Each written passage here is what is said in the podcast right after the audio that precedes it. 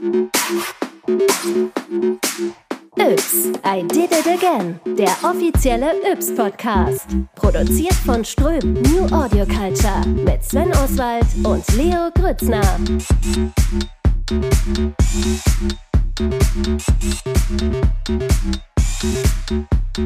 Hallo und willkommen zurück. Ja, hallo. Yps Podcast, Yps I Did It Again, äh, Folge Nummer 5. So langsam kriegen wir Routine, Leo, oder? Ja, irgendwie schon. Ich will jetzt nicht behaupten, dass wir uns schon richtig doll gut kennen, aber ich muss dir sagen, ich freue mich immer, wenn wir uns dann in unseren Aufnahmesessions sehen und du bist mir ein bisschen ans Herz gewachsen, junger Mann. Ich weißt du, wie heißt so schön? Ich könnte ja dein Vater sein, wenn ich ein bisschen früher angefangen hätte. Ich weiß nicht, wie geht's dir? Fühlt sich wohl mittlerweile hier bei Yps? Ich fühle mich mittlerweile ziemlich wohl, muss ich sagen. Ich bin gerade noch so minimal verschlafen. Wir nehmen hier gerade an einem Samstag um 10 Uhr auf.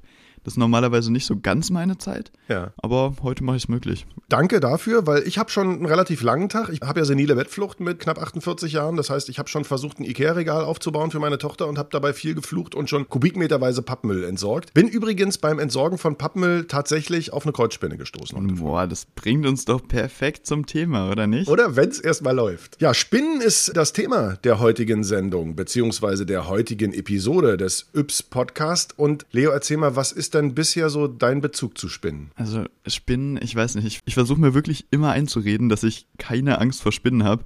Aber, also, ah, wenn dann so einer an der Wand ist und ich irgendwie schlafen will oder so, ah, das ist schon ein komisches Gefühl. Also, wenn es jetzt wirklich so eine ganz kleine Spinne ist oder so ein Weberknecht, der eigentlich, glaube ich, gar keine Spinne ist, dann ist es voll okay. Aber sobald Aber es dann es ein bisschen dunkel und haarig wird, wa? Ja, also, boah, ich, ich weiß ja nicht.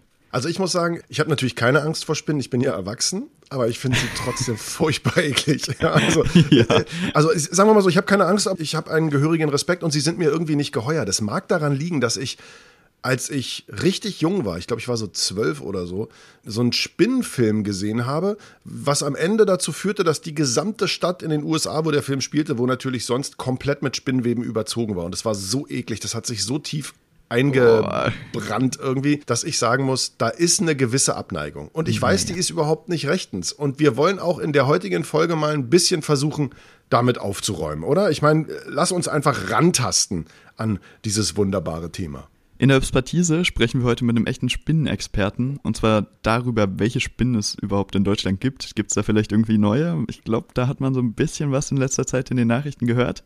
Nosferatu. Außerdem haben wir im Ypsterview den wahrscheinlich größten Spinnenfan der Welt, also eigentlich eher Spider-Man-Fan. Er nennt sich selbst The German Spider-Man. Ich bin sehr gespannt, was Peter uns erzählt. Und dann sprechen wir auch noch über so ein irgendwie auch wieder ein bisschen unheimliches Thema, Spinnen im All.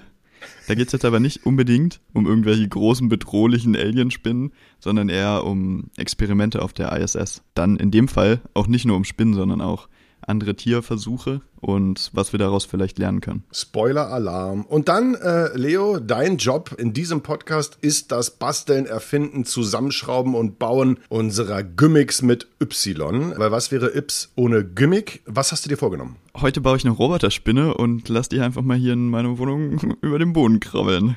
Ach, schade, ich dachte, wir reiten gemeinsam mit ihr in den Sonnenuntergang. Naja, auf jeden Fall viel Spaß bei Episode 5 Yps, I Did It Again zum Thema Spinnen. Yps-Pertise. Spinnen sind faszinierende Tiere, auch wenn sich viele von uns vor ihnen ekeln. Viele, nicht alle. Manche lieben sie sogar, manche kümmern sich sogar professionell um Spinnen, so auch Dr. Peter Jäger, der Sektionsleiter der Arachnologie bei der Senckenberg Gesellschaft für Naturforschung. Er kennt sie alle und er weiß auch, dass wir dank Klimawandel und globaler Erderwärmung ganz neue Arten bei uns begrüßen dürfen oder müssen. Von der Nosferatu-Spinne hat man diesen Sommer ja schon viel gehört. Mal sehen, was da noch so alles auf uns zukommt. Wunderschönen guten Tag, Peter. Bisher konnte man sich selbst und eventuell die Kinder, trifft jetzt auf mich nicht so ganz zu, aber die konnte man immer beruhigen, damit, dass in Deutschland diese einheimischen Spinnen eben ungiftig sind. Die tun nichts, da muss man keine Angst vor haben. Und das gilt ja jetzt irgendwie nicht mehr so ganz, oder? Invasive Arten, wie zum Beispiel eben diese Nosferatu-Spinne, sind ja jetzt irgendwie eingedrungen. Welche Arten sind denn jetzt bei uns neu? Ist es nur diese eine Spinne und wie kommen die zu uns? Welche bevorzugten Verkehrsmittel haben die so? Kommen die per Schiff, Flugzeug oder was gefällt denen? Es gibt zu Recht so eine gewisse Unsicherheit. Also erstmal muss man jetzt ganz klar ein paar Definitionen machen. 99 Prozent der Spinnen sind giftig, weil sie Giftdrüsen haben. Dieses Gift ist natürlich für uns Menschen in den meisten Fällen vollkommen ungefährlich. Mal abgesehen davon, dass okay. die meisten der hiesigen Spinnen, gerade wir haben ungefähr 1000 Spinnenarten bei uns, etwas mehr, und die meisten dieser Spinnenarten kommen gar nicht mit ihren Fängen, mit ihrem Giftklauen durch unsere Haut durch. Das heißt, sie können gar nicht das Gift in unsere Haut applizieren, in unser System. Und wenn sie durchkämen, so wie zum Beispiel die Hausspinne oder die Kreuzspinne, dann ist das Gift für uns überhaupt nicht gefährlich. Das ist wie ein Mückenstich Manchmal bei der Nosferatu-Spinne, wurde das schon angesprochen, ist das so ein bisschen wie ein Brennnessel. Was ist das? Stich, Berührung, also Nessel. Ja, Nesselhaare, ne? eine Berührung, das brennt dann kurz. Viel mehr ist es nicht.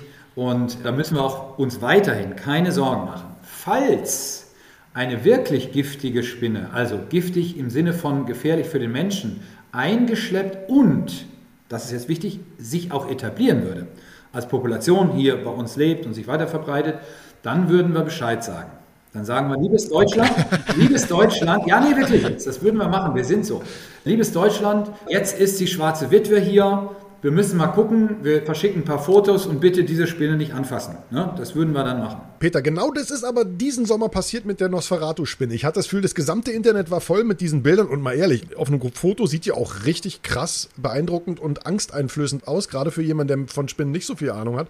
Über 1000 Arten, ich kenne drei. Ne? So, und alle haben gesagt, ja, die ist giftig und ja und, und hu und ungefähr so wie ein Wespenstich, was ja auch schon unangenehm ist. Und dann ist natürlich immer auch gleich die Rede davon, kann natürlich ganz böse tödlich ausgehen, wenn man allergisch ist, so wie bei allem, wenn man einen allergischen Schock hat, hat man halt Pech, ne? So. Aber bleiben wir mal bei dir. Wie gefährlich ist denn die? Du hast gesagt, es ist so, als würde ich eine Brennnessel fassen. Ja, das ist unangenehm. Ja, genau. Ne? Also ich habe ich hab mich von verschiedenen Spinnen beißen lassen. Wie machst du das? Also ärgerst du die? Piesagst du die, bis genau, sie sich wehren? richtig. Also man, äh, normalerweise, die berühmte Frage, die ich bei Frank Elsner gestellt habe, Menschen der Woche oder wie das hieß, wer schon mal von einer Wespe oder einer Biene gestochen worden? Alle Hände gingen hoch. Wer schon mal von einer Spinne gebissen worden? Keiner. Ja, so, also jedenfalls nicht wissentlich und sehr wahrscheinlich auch überhaupt nicht, weil Spinnen beißen erstmal nicht.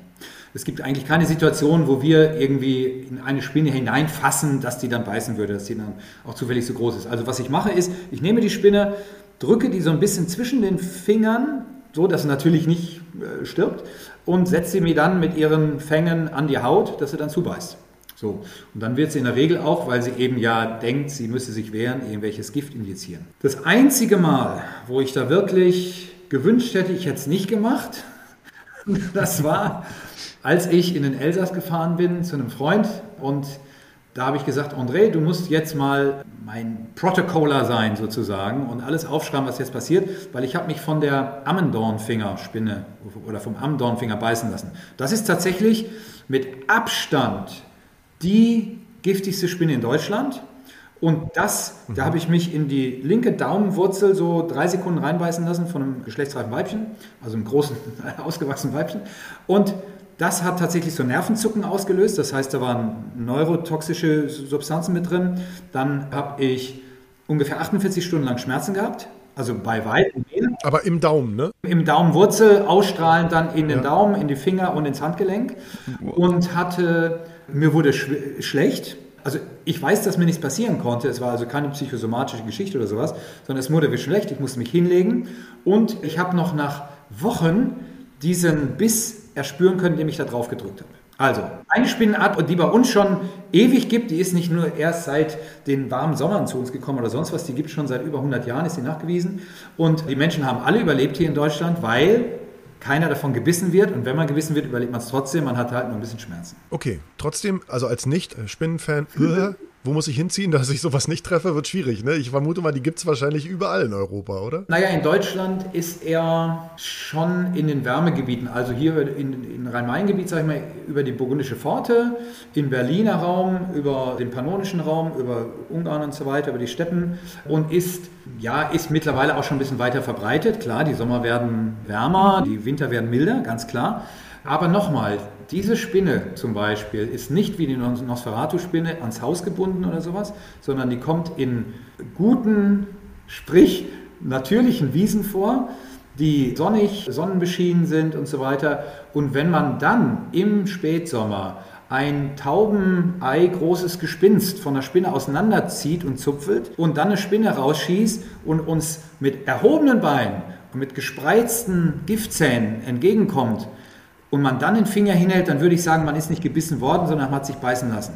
Okay, das heißt also, eigentlich kann ich dem Biss ganz gut Absolut. entgehen. Und alles andere sind doofe Horrorgeschichten, die wir nicht glauben sollen. Also wir müssen keine Angst vor giftigen Spinnen haben, auch nicht im Sommer 22 oder 23, weil die, die wirklich wehtut, die ist eh schon lange da. Die Nosferatu-Spinne sieht vielleicht ein bisschen gruselig aus. In echt auch oder nur auf großen Fotos? Ich finde die nicht gruselig. Das ist dieser blöde Name. Übrigens hat mir eine Zuschrift erreicht über mich, die Nostradamus-Spinne hätte sie jetzt in der Wohnung. Also, oh, das ist, ist jetzt cool. auch schon also Synonymname. Die hat mich gebissen, ich kann die Zukunft sehen. genau. Sehr, sehr lustig. Auf jeden Fall, nein, Nosferatu-Spinne ist absolut kein Problem. Wir müssen uns auch daran gewöhnen, weil sie verbreitet sich im Moment massiv. Ich habe hier Berichte gehabt von vierten Stockwerk, wo sie in zwei Wochen sieben Tiere rausgeschleppt hat. Also die haben anscheinend eine gute Nachkommenschaft und haben anscheinend in unseren Häusern oder an und in unseren Häusern auch eine sehr gute Nische gefunden, weil sie nachts frei herumjagen und im Gegensatz zu allen anderen Spinnen eben keine Netze bauen und so stationär unterwegs sind. Also die scheinen sich ja in Deutschland wirklich wohlzufühlen, besonders dann eben in den Häusern. Können sich denn vielleicht aber auch andere, noch gefährlichere Arten hier in Deutschland wohlfühlen, zum Beispiel Taranteln oder Vogelspinnen? Leo, ich muss gerade wieder eine kleine Definition machen. Taranteln und Vogelspinnen. Also wird vielfach synonym verwendet, wenn man ins Englischsprache geht. Heißt es Tarantula und Vogelspinnen ist dasselbe. Ja? Wenn man Taranteln sagt, sind es große Wolfsspinnen aus dem Mittelmeerraum, Ja. von dem schönen italienischen Ort Tarent, Taranto. Die werden sicherlich nicht zu uns kommen so schnell. Das muss noch viel, viel wärmer werden bei uns. Okay. Und auch Vogelspinnen werden nicht zu uns kommen. Wie gesagt, alles, was so an und in Häusern vorkommen kann, dort überleben kann, unsere trockenen Räume in den Wintermonaten aushält, das ist ein potenzieller Einwanderer, sage ich jetzt mal. Ja. Dazu müssen wir uns natürlich aber auch an unsere eigene Nase fassen. Die Spinnen, das ging ja auch vorhin darum, wie kommen sie denn überhaupt zu uns? Ja? Ich meine, die Spinnen, die steigen nicht in ein Flugzeug ein und sagen, hey, jetzt lass uns nach Deutschland fahren, sondern ich habe hier zum Beispiel einen Einwanderungsweg gehabt, italienisches Motorrad aus der Toskana in Holzkiste verpackt. Ja, Holzkiste stand da vielleicht ein bisschen rum oder wie auch immer. Oder ein anderes Beispiel, da waren zum Beispiel dann Nosferatu-Spinnen mit dabei. In einem auch Container aus den USA mit einem alten Oldtimer, naja, Oldtimer sind alle immer alt, waren schwarze Witwen mit dabei. Ja, der stand anscheinend auch schon eine ganze Zeit lang rum, die haben sich da wohlgefühlt und die sind dann mit hier reingekommen. Also da müssen wir uns an unsere eigene Nase packen was wir alles über der Welt hin und her schleppen in unserem ökologischen Fußabdruck. Brauchen wir das, müssen wir das? Und wenn wir dann Spinnen mitbringen, ja, dann haben wir sie halt wir. Punkt. Peter, an der Stelle eine urbane Legende, die brummende Juckerpalme. Gibt's sowas? Ja? Ich weiß nicht, ob du davon jemals Ja, gehört hast. Leo, weil das war so in meiner Jugend das verwirrt. Schlimmste, was dir passieren konnte. Du hast eine Juckerpalme zu Hause und die brummt, Ja. weil da sitzt unten in der Erde drin eine Vogelspinne und ich wusste nicht mal, dass Spinnen brummen, aber Das wäre doch so der Gimmick für Yps gewesen. Mit oder ohne Spinne? Natürlich mit, mit Ich Brummen, fürchte klar. mit, Leo. Die hätte man dann gegossen und dann hätte sie gebrummt. Also, um es nochmal vorweg zu sagen, es ging der Mythos umher, dass wenn man eine Yucca-Palme aus, aus dem Ikea oder sonst wo holt, aus dem irgendeinem Pflanzencenter, Mhm. Dass wenn man die gießt, dass auf einmal so ein Geräusch da gegeben hat, weil da eine Vogelspinne drin gesessen hat. So, und äh, das mit diesem Wurzelballen sozusagen, also diese Dinger werden natürlich irgendwo gezüchtet und es kann sicherlich auch mal sein, dass da vielleicht irgendwo eine Spinne ist. Ich habe aber noch nie eine drin gefunden. Habe ich mir viele Juckerpalmen gekauft? Nein, Gott. so. Und wenn jetzt tatsächlich eine Vogelspinne drin gewesen wäre, brummt die natürlich nicht. Oder es gibt ein paar Vogelspinnen, die können so ein bisschen so wie zischende Geräusche machen. Das geht mit Stridulationsorganen wie Heuschrecken, die so kleine sklerotisierte Teile aneinander reiben, ja. Aber ja, vollkommener Blödsinn. Also wenn mal eine reingekommen ist, kann das natürlich zu dieser Legendenbildung dabei beigetragen haben, aber dann war es halt eine einmalige Geschichte. Also Peter, eigentlich bleibt für uns, ja, vom Yps-Podcast nur noch eine Frage. Du lässt dich regelmäßig und wissentlich von Spinnen beißen, weil du hoffst, da ist eine Radioaktive dabei und dann bist du Spider-Man? Nee, das hat tatsächlich angefangen, da war ich ungefähr so 13, 14 Jahre. Ich habe ja mit vier, fünf Jahren schon so, so Kreuzspinnen beobachtet und dann mit so sechs, sieben Jahren schon meine ersten Hausspinnen gehalten, in Gurkengläsern damals also leeren Gurkengläser natürlich. Das habe ich auch immer gemacht. Da hat sich meine Mutter dann immer erschreckt, wenn sie die gefunden hat. Ah ja, ja, ja genau, weil man sich noch kein Terrarium leisten kann. Also schlesische Gurkenhappen von irgendwo holen, aufessen und dann Spinnereien. So. Glas ausspülen, ganz wichtig. Klar. Und dann habe ich irgendwann mal in der Wiese gesessen und wir hatten ja sechs Wochen Sommerferien, wie jetzt auch, aber eben noch kein Handy, noch kein, ich weiß nicht was, Fernsehen gab es bei uns auch nicht so viel. Also hat man in der Wiese gehockt und gedacht, was mache ich jetzt? Ne? Und dann habe ich mich versucht, von Spinnen beißen zu lassen, weil ich mal gehört habe, die sind so gefährlich. Und dann habe ich verschiedene an meine Haut gesetzt und dann kamen die da nicht durch. Und so ging das halt immer weiter. Ich bin natürlich jetzt nicht so blöd und nehme eine total giftige, wo ich weiß, dass sie sehr gefährlich ist und lasse die mich beißen. Also, das mache ich nicht, aber es interessiert mich schon, wie das denn überhaupt ist, einfach um darüber berichten zu können, weil ich weiß, ich habe ja auch 20 Jahre lang eine Phobie-Therapiebegleitung gemacht, dass viele Angst vor Spinnen haben und das kann ich zunächst mal dann für viele Arten eben ausschließen, sagen, in Deutschland muss man eben keine Angst haben. Und wenn man nicht gerade in eine Wiese im Spätsommer geht und einen Dornfinger ärgert, dann muss man wirklich überhaupt gar keine Angst haben. Ja, das passiert einfach nicht. Ja, von daher ja, habe ich das immer mal gemacht. Das ist kein Nervenkitzel oder sonst was, sondern wirklich einfach wissenschaftliches Interesse. Welches Gift kommt denn überhaupt bei uns zu einer Wirkung? Was kann da passieren? Ja, so in die Richtung. Gibt es denn neben dem Gift noch irgendwas, was wir uns von den Spinnen abgucken können? Irgendwas, was uns vielleicht wirklich voranbringt? Ein anderes Sekret ist ja die Spinnseide. Und mhm. da sind viele Forschergruppen dran. Soweit ich weiß, haben sie es geschafft, die Spinnseide künstlich herzustellen mit anderen Organismen, zum Beispiel Tabakpflanzen oder Bakterien oder griechischen Zwergziegen. Also sie haben dieses flüssige Spinnsekret, aber sie schaffen es noch nicht so wirklich ganz, diese feinen Spinnspulen anscheinend nachzubauen, die die Spinnen dazu benötigen, den Spinnfaden so straff zu ziehen und gleichzeitig eben von flüssig auf fest zu trimmen. Ja, so. Ja. Das ist aber natürlich ein toller Werkstoff, sage ich mal. Mit dem könnte man nicht nur Klamotten machen, mit dem könnte man vielleicht sogar irgendwelche statischen Elemente bauen oder sonst irgendwas. Also das wäre sicherlich toll. Ansonsten finde ich immer, dass die Hauptsache, die wir von den Spinnen abgucken können, ist erstens, sie zerstören nicht ihre Lebensgrundlage. Tada! Und zweitens, sie sind nicht so hektisch wie wir. Sie rennen also nicht zwischen Bankkonto und Automat, Bett, Arbeit und Aldi und so weiter hin und her, sondern sie sind so ruhig und haben trotzdem irgendwie Spaß mhm. im Leben. Hoffe ich mal. Ja, ich meine, wir haben natürlich ein Gehirn und bei uns ist die Psychologie, die bei uns Spaß definiert, natürlich so ein bisschen hinderlich dabei. Aber ich glaube, wir können uns trotzdem abgucken, dass wir vielleicht einfach ein bisschen ruhiger werden, ein bisschen wieder bei der Natur sind.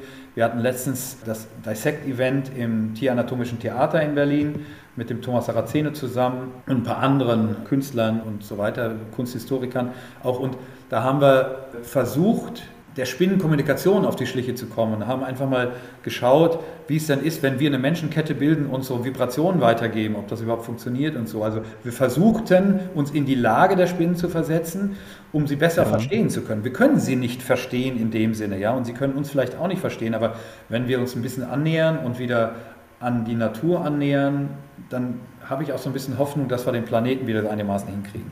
Also Spinnen machen ihren Lebensraum nicht kaputt, Spinnen haben Spaß im Leben und wenn mal einer nervt, dann haben die zumindest immer noch Gift, auch wenn es zumindest das meiste, was wir hier bei uns kriegen, uns nicht mal wirklich wehtut. Peter Jäger, es war mir eine absolute Wonne. Leo, wie sieht es mit deiner Spinnenangst aus? Alles gut? Ja, ja ich wurde jetzt, glaube ich, ein bisschen beruhigt. Ich glaube, jetzt kann ich mir vielleicht noch so eine Vogelspinne auf die Hand setzen. Peter, vielen, vielen Dank. Ich danke euch auch. Danke. Na gut, und um noch eine Spinne mehr in unseren Breiten begrüßen zu dürfen, äh, hast du, lieber Leo, dich in die Spur gemacht, eine eigene zum Bauen, aber zum Glück mit technischen Teilen. Jetzt hier nicht CRISPR-Cas irgendwelche Experimente, sondern eine ganz einfache Roboterspinne.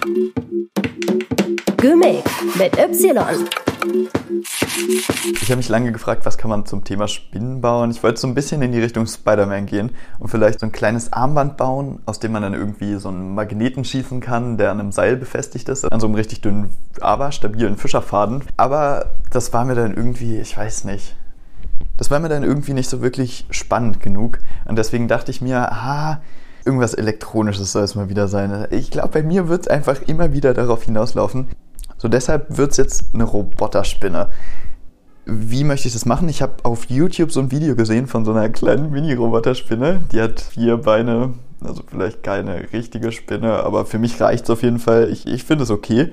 Und genau, der Rahmen ist halt einfach 3D gedruckt. Das ist richtig cool, das kann ich hier einfach machen. Ich bin jetzt aber hier gerade irgendwie im Umzug. Das heißt, ich habe mir vorhin, als ich von zu Hause, wo ich aktuell eigentlich noch wirklich wohne und gemeldet bin, habe ich mir einfach mal meinen 3D-Drucker mit ins Auto geschmissen, habe den jetzt hier rübergefahren. Ich bin jetzt hier gerade in Berlin-Schöneberg in so einer Einzimmerwohnung und das heißt, es wird ein bisschen kritisch mit dem 3D-Drucken, weil ich hier eben auch schlafe in diesem einen Zimmer und der Drucker, ich weiß nicht, ob ihr es wisst, aber der ist halt relativ laut, wenn er an ist. Gar nicht unbedingt von den Bewegungen, die er macht, sondern einfach von diesem einen lauten Lüfter, den er hat, um das Filament, was quasi durch so eine heiße Spitze gequetscht wird, damit man es formen kann, wie man es möchte. Dann wird es eben heiß, fast schon flüssig und dann kann der Drucker eben mit seinen Bewegungen dafür sorgen, dass es halt die Fäden so auf dieser Grundplatte angeordnet werden, wie man es haben will. Und wenn man dann ganz viele von diesen Fäden übereinander stapelt, übereinander schichtet sozusagen, dann kann man daraus alle möglichen Formen generieren. Und das ist so dieses Grundprinzip von dem 3D-Drucker, den ich hier habe. Aber weil der eben hier so laut ist, muss ich mir ein bisschen was einfallen lassen und ich habe da schon eine Idee. Ich glaube, ich gehe einfach hier ins Badezimmer. Ich habe hier halt nur Platz auf der Waschmaschine. Stell den auf die Waschmaschine drauf und dann kann der ja von hier eigentlich die ganze Nacht durchdrucken. Ich muss ja sonst waschen, deswegen funktioniert es eigentlich so. Und ich würde sagen, ich mache einfach mal ganz kurz die Dateien auf dem Computer fertig. Das funktioniert so, dass ich mir einfach dieses Modell, was ich in diesem YouTube-Video schon gesehen habe, wie es dann später aussieht, das kann man sich runterladen. Dann hat man verschiedene Dateien und das sind quasi so die Einzelteile von dieser Roboterspinne. Die muss ich dann irgendwie noch anordnen, dass die quasi auf dieser Grundplatte von meinem Drucker platziert werden, so wie ich es möchte. Und dann können die eben alle ausgedruckt werden. Ich versuche jetzt einfach mal alle Teile drauf zu quetschen. Ich glaube, es funktioniert nicht ganz, weil mein Drucker eben relativ klein ist. Aber das ist auch kein großes Problem. Da muss ich quasi einmal alles ausdrucken, also so viel es geht auf einmal ausdrucken und dann nehme ich sozusagen wieder alles runter und starte den zweiten Durchgang. Das ist halt ein bisschen unpraktisch, weil ich halt irgendwie immer gern habe, dass es einmal durchläuft und dann fertig ist. Dauert eben auch immer relativ lange. Also hier, ich habe jetzt mal geguckt, der erste Druck wird jetzt hier 16 Stunden dauern. Das heißt, er würde halt auch eigentlich gerade, ist es 22 Uhr, wird halt die ganze Nacht durchdrucken. Und das kann ich wirklich nicht ertragen, deswegen ab ins Badezimmer. Und danach sind es halt nochmal 5 Stunden. Aber naja, ich würde sagen, ich stelle den einfach mal an, lasse ihn ein bisschen drucken und dann melde ich mich, wenn ich wieder fertig bin.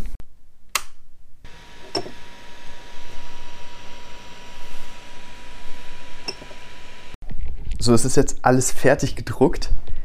Ich muss es jetzt gerade irgendwie versuchen, hier runterzukriegen. Das ist halt wirklich problematisch, weil ich bei der Sache, die ich halt vor irgendwie einem Monat gedruckt habe oder so, hat es irgendwie nicht richtig an dieser Grundplatte festgehalten. Das ist immer so ein bisschen das Problem, wenn es da nicht so richtig dran haftet, dann wird es quasi immer von diesem Druckkopf hinterhergezogen und es funktioniert halt einfach nicht. Also es muss unten an dieser Platte einfach richtig haften. Aus dem Grund habe ich dann irgendwie nach irgendeinem Kleber gesucht, weil man kann da quasi einfach mit so einem Prittstift drüber gehen, dann haftet das Zeug besser. Man kann Haarspray drauf sprayen, das habe ich früher auch immer gemacht, ganz cool.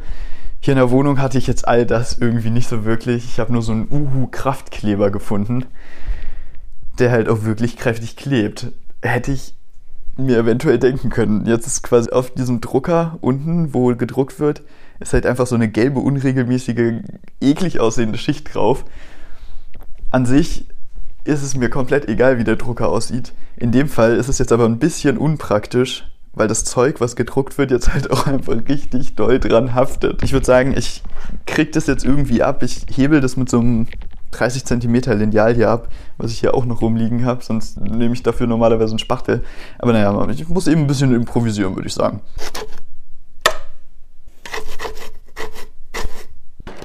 Ich habe es wirklich nach irgendwie 20 Minuten geschafft, alles abzukriegen. Ist jetzt übrigens schon die zweite Version vom Druck. Also ich habe alle Teile vor mir liegen. Qualität vom Druck lässt zu wünschen übrig. Ich weiß nicht. Muss ich, glaube ich, noch mal ein bisschen Feineinstellungen machen. Ist auch mit diesem 3D-Drucker so. Ist das halt so ein relativ günstiges Modell gewesen. Und da muss man eben noch so ein bisschen was selber einstellen, damit er richtig gut funktioniert. So, die Teile habe ich jetzt hier. Ich meinte ja, irgendwie sind alle meine Werkzeuge und so ein bisschen verstreut. Ich fahre jetzt erstmal nach Hause, da habe ich nämlich meinen Lötkolben und kann die ganze Elektronik fertig machen. Da muss ich nur noch ein bisschen programmieren und dann soll es eigentlich schon laufen. So, ich bin jetzt an dem Schritt angekommen, wo man normalerweise alles zusammenschrauben würde. Ich habe jetzt aber keine Schrauben besorgt. Und deswegen würde ich sagen, klebe ich die Servomotoren jetzt einfach alle da dran und an diese ganzen Gelenke und so. Also man muss sich das so vorstellen, diese Spinne hat vier Beine und an den vier Beinen sind jeweils drei Motoren, drei Servomotoren. Und das Besondere an diesen Servomotoren ist eben, dass man die Position steuern kann. Also man kann nicht nur sagen, dreh dich in eine Richtung mit einer bestimmten Geschwindigkeit, sondern man kann eben sagen, dreh dich ein bisschen und ende dann bei 90 Grad zum Beispiel oder 180 Grad. In dem Fall hat man hier eben genau diese 180 Grad Bewegungsfreiraum. Also man kann quasi so ein Horn, nennt man das, was man da oben draufsetzt auf diesen Motor. Das ist im Endeffekt einfach nur ein kleiner Stab. Den kann man von 0 Grad bis 180 Grad drehen. Und es gibt eben auch Servomotoren, die einen 360 Grad Radius abdecken können. Aber das ist in dem Fall hier auch gar nicht nötig. Und die Servomotoren oh, sind so, ich würde sagen, einen halben Zentimeter dick. Genau, also ziemlich klein, extrem leicht. Und diese Spinne wird eben eine ganz niedliche kleine Roboterspinne. Ich habe jetzt hier wirklich lange rumgekämpft und versucht, das irgendwie passend zu machen. Noch ein bisschen Heißluft drauf gemacht. Damit kann man diese 3D-gedruckten Sachen immer richtig cool verbiegen. Ja, an der Stelle kann Leo aus der Post-Production das Ganze mal ein bisschen abkürzen. Also ich habe jetzt insgesamt nochmal irgendwie dreimal die Sachen ausgedruckt. Ich habe zwischendrin sogar noch Teile verloren, die ich dann auch wieder ausdrucken musste. Hat irgendwie alles nie so richtig geklappt, wie es sollte. Ich vermute so ein bisschen, dass das Material dran schuld ist, was ich hier habe. Das hatte ich halt einfach noch rumliegen. Das ist so ein durchsichtiges PTG, heißt es. Das. ist halt so eine Art von diesem Plastik, was man drucken kann. Irgendwie komme entweder ich damit nicht so richtig klar oder der Drucker nicht. Und auf jeden Fall hat es zu vielen Problemen geführt. Aber ich würde sagen, jetzt können wir einfach mal weiter zum Zusammenbau springen. Ich habe auf diesen Controller jetzt den ersten Testcode draufgeladen und schließe den einfach mal an. Mal gucken, ob es funktioniert. Jetzt müsste sich einer der Servomotoren immer hin und her bewegen.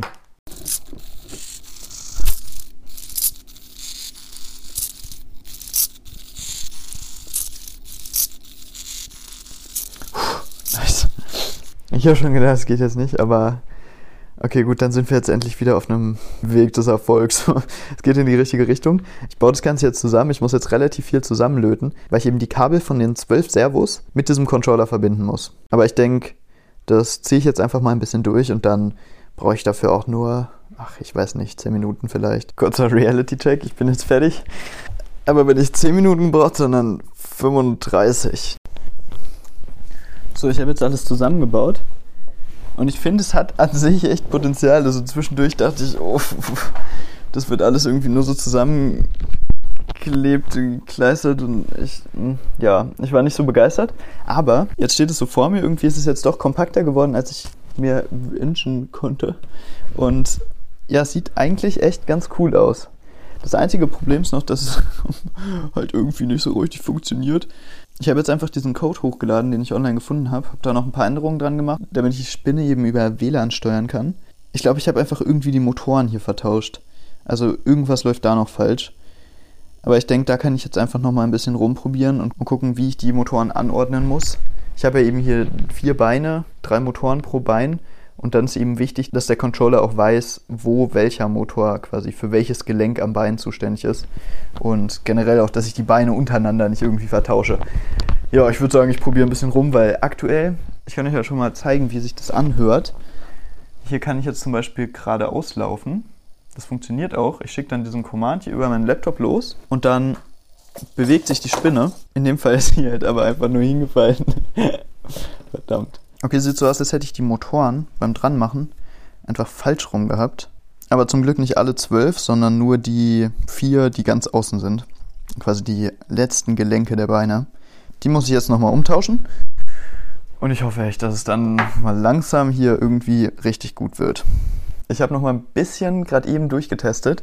Jetzt müsste aber an sich alles so mehr oder weniger laufen, wie es laufen soll. Ich hoffe, die Spinne läuft dann jetzt auch. Ich habe gerade mal auf meinem Laptop den Befehl geschickt, dass ich dieses Ding jetzt hier bewegen soll, dass es vorwärts laufen soll. Und ich halte jetzt mal das Mikro dran, wie es sich anhört.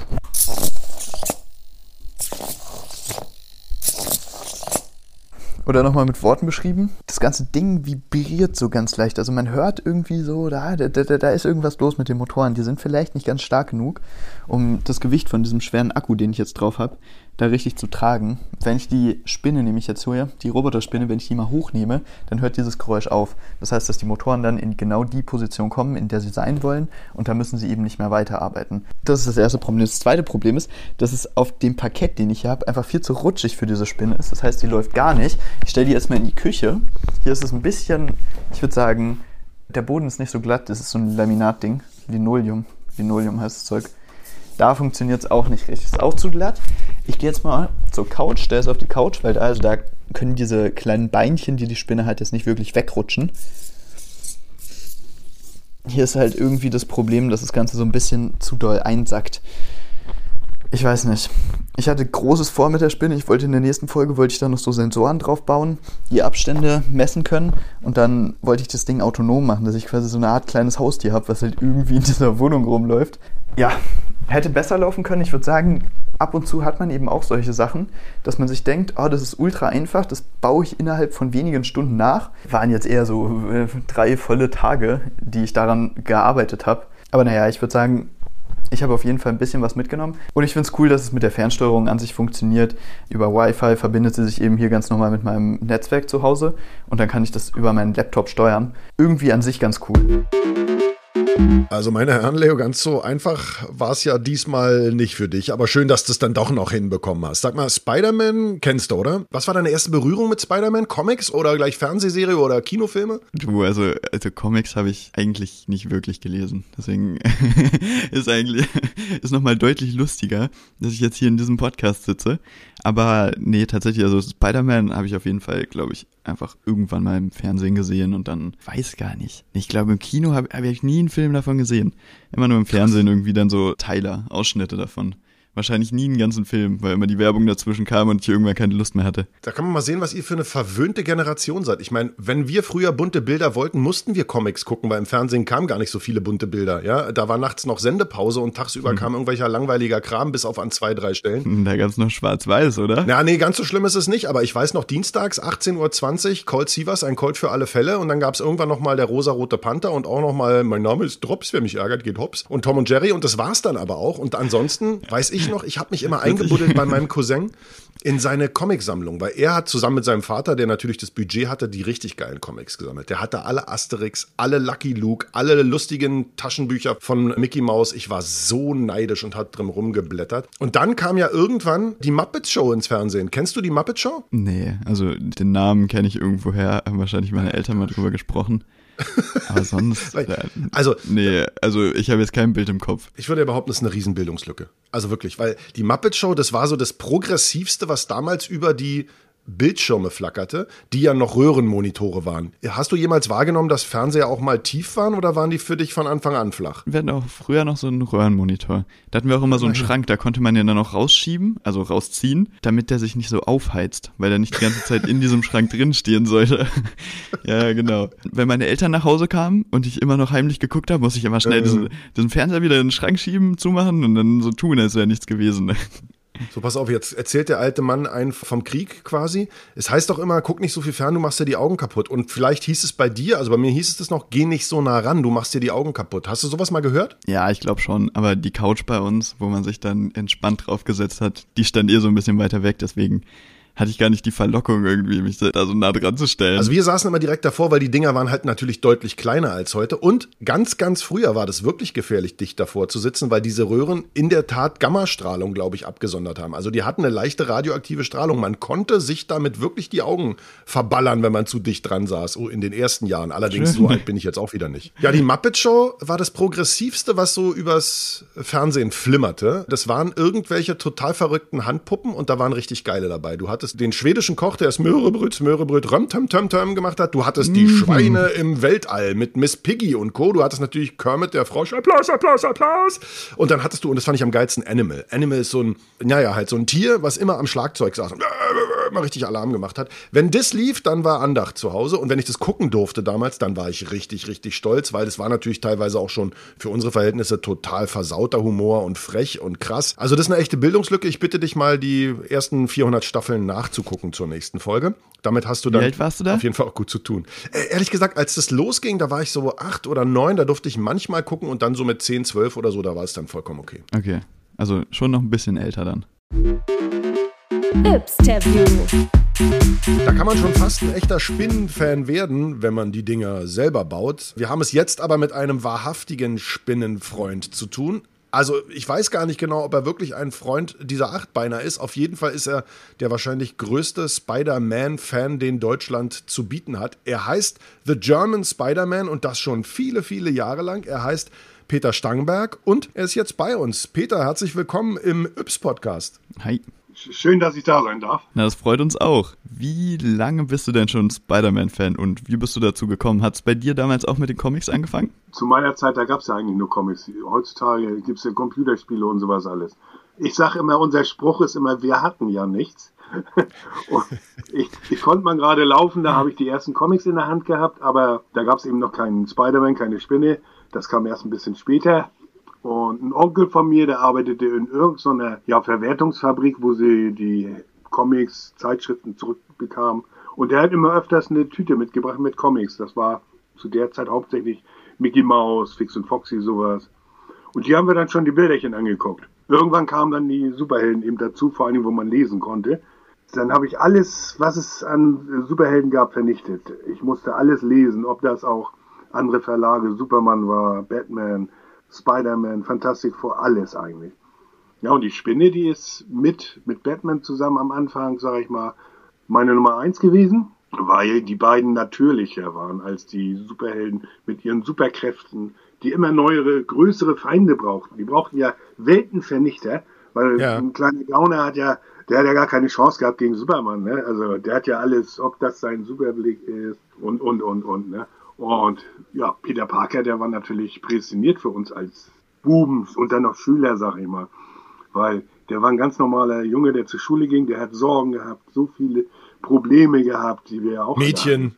Das kam erst später. Da hatte ich meine Comic-Aussetzpause, sag ich mal so rum. Naja, jedenfalls, äh, der war verletzlich. Dann, er hat aber immer alles gemeistert, ist immer ehrlich und treu geblieben, seinem Motto äh, zu helfen, ja. trotzdem und und und.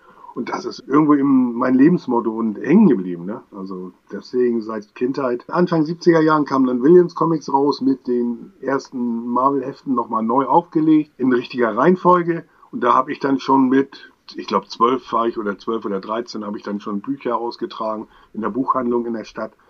Jeden Tag so Zeitschriften, damit ich mir immer die ganzen Marvel Comics, die neuen, alle leisten konnte. Mein ganzes Geld ist für die Comics draufgegangen. Hast du die noch von damals, die Comics? Weil die müssen heute ja richtig viel wert sein. Die habe ich nicht mehr, aber ich habe sie zwischendurch zweimal wieder gehabt. Bei mir ist das ja alles ein bisschen wilder und verrückter, weil ich habe dann ja alles gesammelt, ob Deutsch, US und irgendwann geht das los mit Platzmangel. Ne? Da musste ich mich entscheiden, ja. Nimmst, sammelst die Deutschen weiter oder die amerikanischen? Und dann habe ich erstmal die Deutschen komplett fast fast komplett rausgeworfen, sag ich mal, und bin bei den Amis geblieben, ja. Und mittlerweile habe ich schon seit längerer Zeit eigentlich alle US-Spider-Man-Hefte ja vollständig, ne? Vom ersten Heft an. Das heißt, du bist ein reicher Mann, also zumindest wenn du diese Sammlung verkaufen würdest. Oder liest du die auch? Oder sind die alle in so einer Folie drin, wie man das aus dem Fernsehen kennt? Die darf bloß keiner anfassen, nur mit weißen Handschuhen bla. Die ersten sind natürlich nicht mehr zum Anfassen. Die sind verkapselt das ist, das ist ein, ich sag mal, eine Hartplastik-Case. Man schickt die zu einer Grading-Firma, die bewerten das Heft, in welchem Zustand das ist, und dann wird das verkapselt. Das heißt, das kann ich nicht mehr anrühren.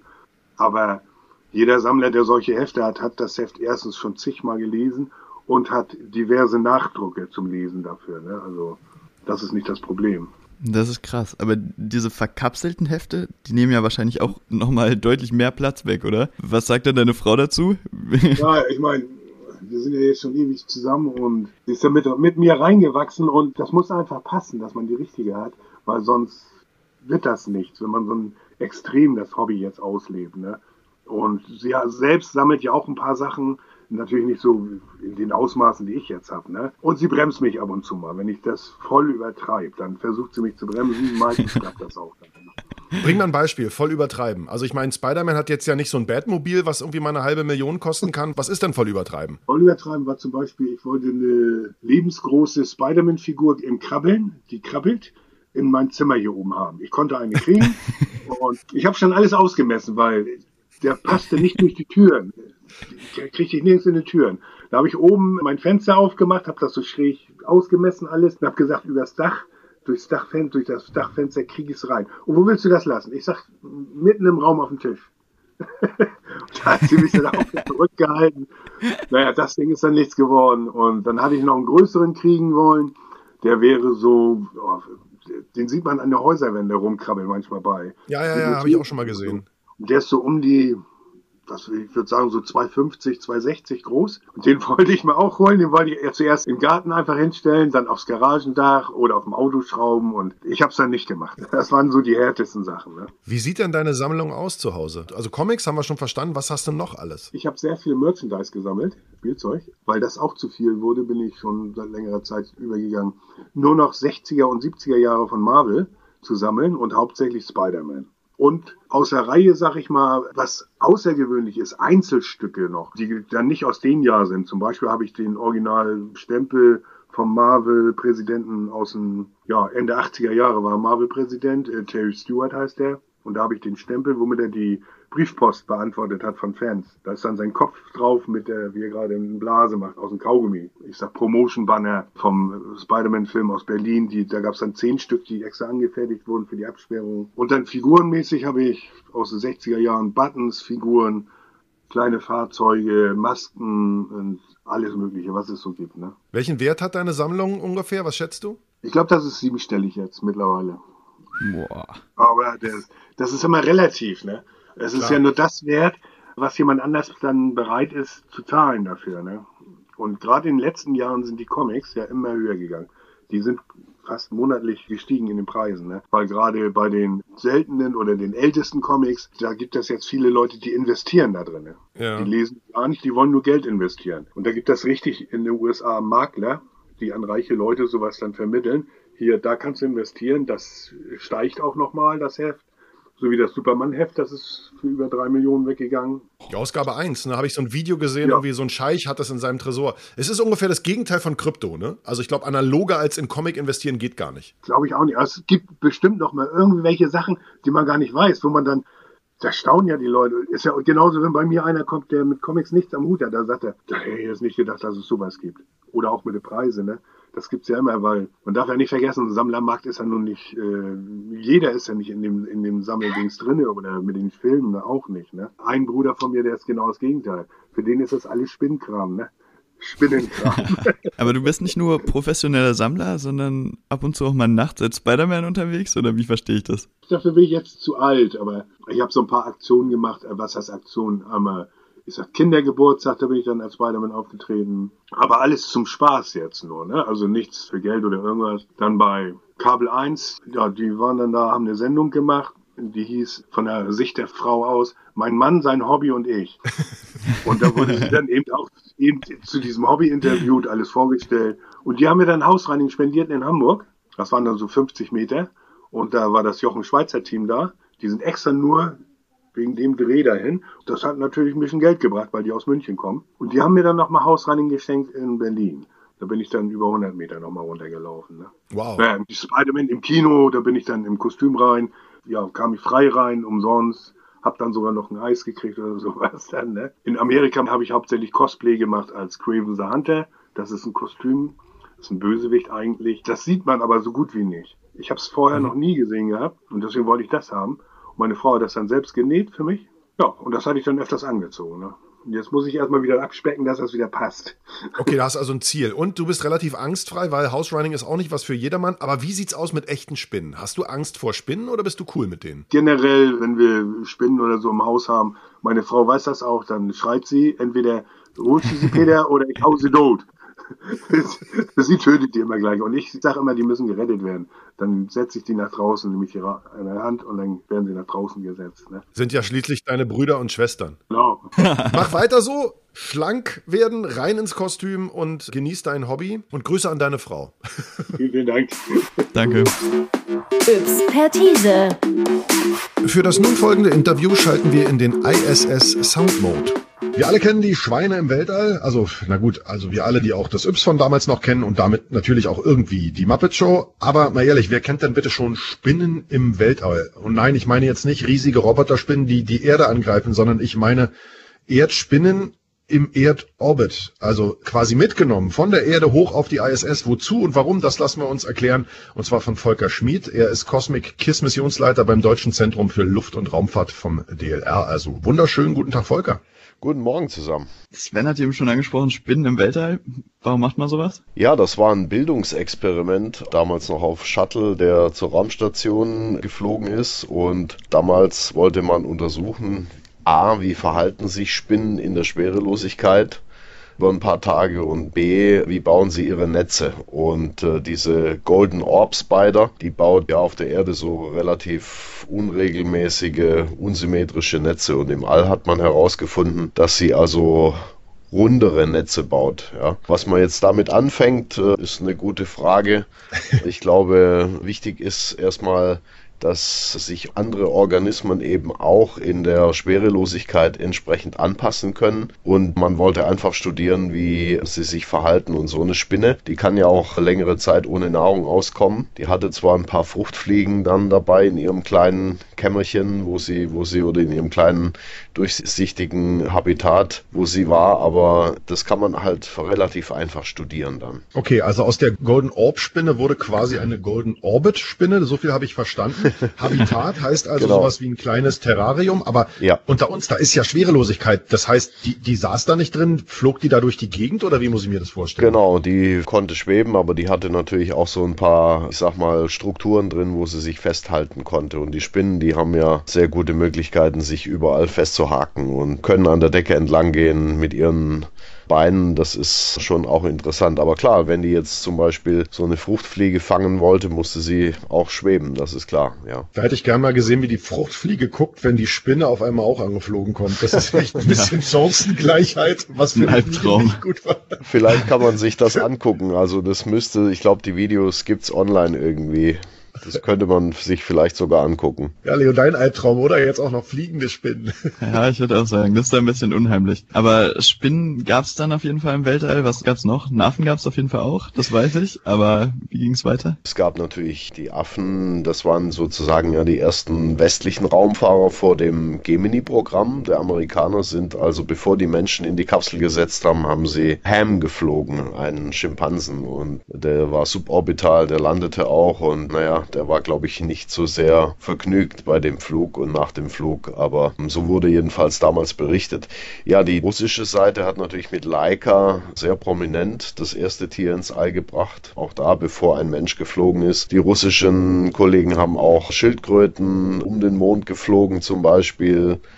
Ähm, ja, es gab diverse Tiere im All. Bei der Raumstation ist natürlich noch mehr die Forschung im Fokus. Da gab es zum Beispiel ein sogenanntes Medaka-Fisch-Experiment. Moment. Also wir haben ja schon in unserer Folge zum Thema Wasser gesprochen und auch darüber, dass ein Liter Wasser oben auf der ISS ungefähr 10.000 Dollar wert ist wegen der Transportkosten. Was für ein Aquarium hat man denn damit hochgenommen? Das ist so ein kleines, äh, relativ kleines Aquarium gewesen. Die Fische jetzt, diese sogenannten Reiskerbflinge, die kommen in Japan vor und die sind so zwei bis drei Zentimeter groß. Das Gute ist, dass die durchsichtig sind. Das heißt, die wurden dann auch genetisch verändert, äh, so dass man im Endeffekt den Knochenaufbau dieser Fische mit fluoresziertem Licht betrachten konnte. Also spezielles Licht an Bord der Raumlabors und dann konnte man schauen oder analysieren, wie sich die Muskeln und Knochengewebe hier in der Schwerelosigkeit verhalten. Und damit kann man dann Rückschlüsse ziehen, zum Beispiel auf den menschlichen Organismus und auf Krankheiten wie zum Beispiel Osteoporose. Das mhm. ist der Sinn der Sache. Also bei, gerade bei diesem Fischexperiment, da ging es eben darum, wie verhalten sich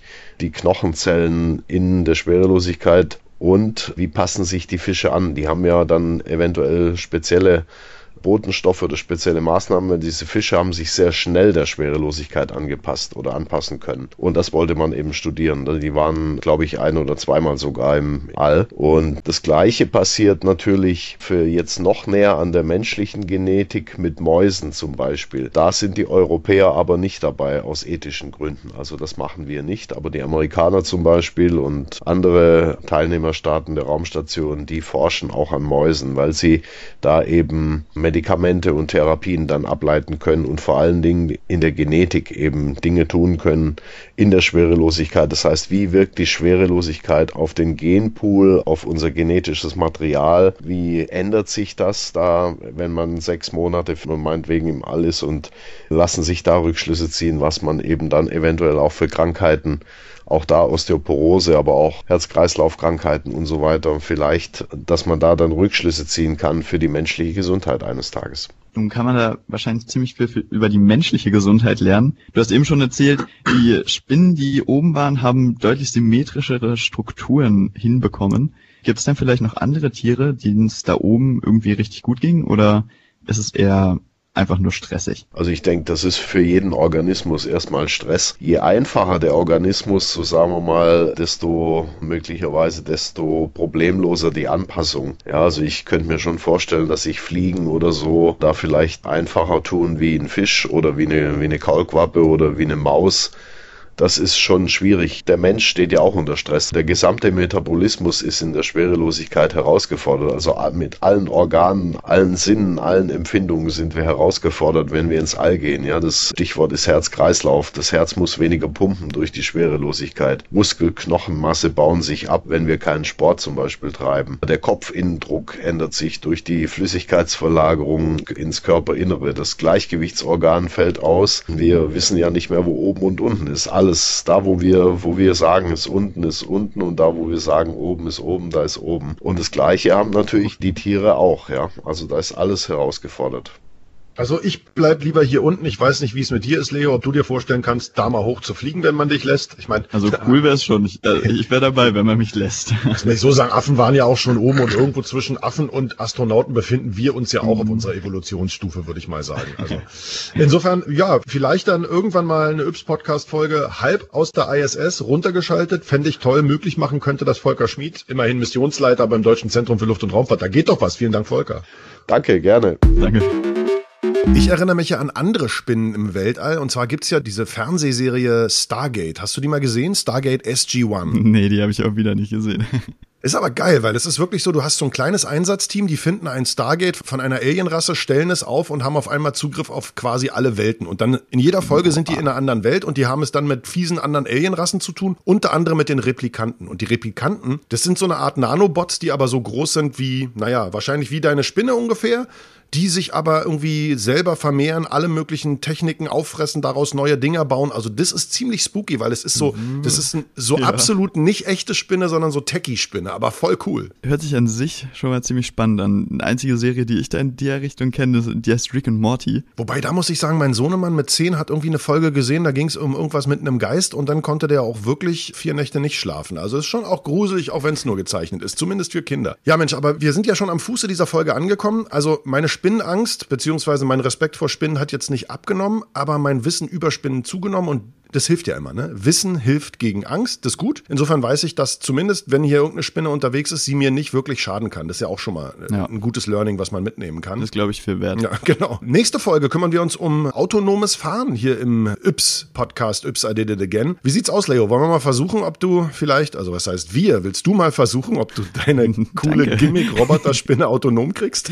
ja, ich würde sagen, ich kümmere mich da nicht um autonomes Fahren, sondern ein bisschen hauptsächlich autonomes Krabbeln. Ich gucke mal, dass diese Spinne irgendwie so eigenständig hier durch die Wohnung laufen kann. Aktuell steuere ich die ja noch fern. Und dann, ich weiß nicht, irgendwie wäre es ganz cool. Dann hätte ich ja quasi so ein Haustier, was nicht so komisch aussieht wie so eine Vogelspinne. Ja, also eine haarfreie Spinne, vor allem eine, die du selber mhm. gebaut hast. Genau. Wobei auch da, ich meine, du bist deutlich älter als ich damals. Kleiner, kleiner Warnhinweis. Ich habe mir, als ich drei war, mit einem Oberhemd meines Vaters, einem Bügel und einem Luftballon, wo ich ein gruseliges Gesicht drauf gemalt habe, ein Gespenst gebaut und habe nachts totale Angst davor gehabt. Also pass auf, was du dir da in deine Wohnung setzt, mein Lieber. Das stimmt, das äh, muss ich im Hinterkopf behalten. Ihr Lieben, vielen Dank fürs Zuhören. Sagt's gerne weiter. Ups, I did it again. Nächstes Mal, wie gesagt, autonomes Fahren und keine Angst vor Spinnen. Die tun nichts, die wollen nur spielen.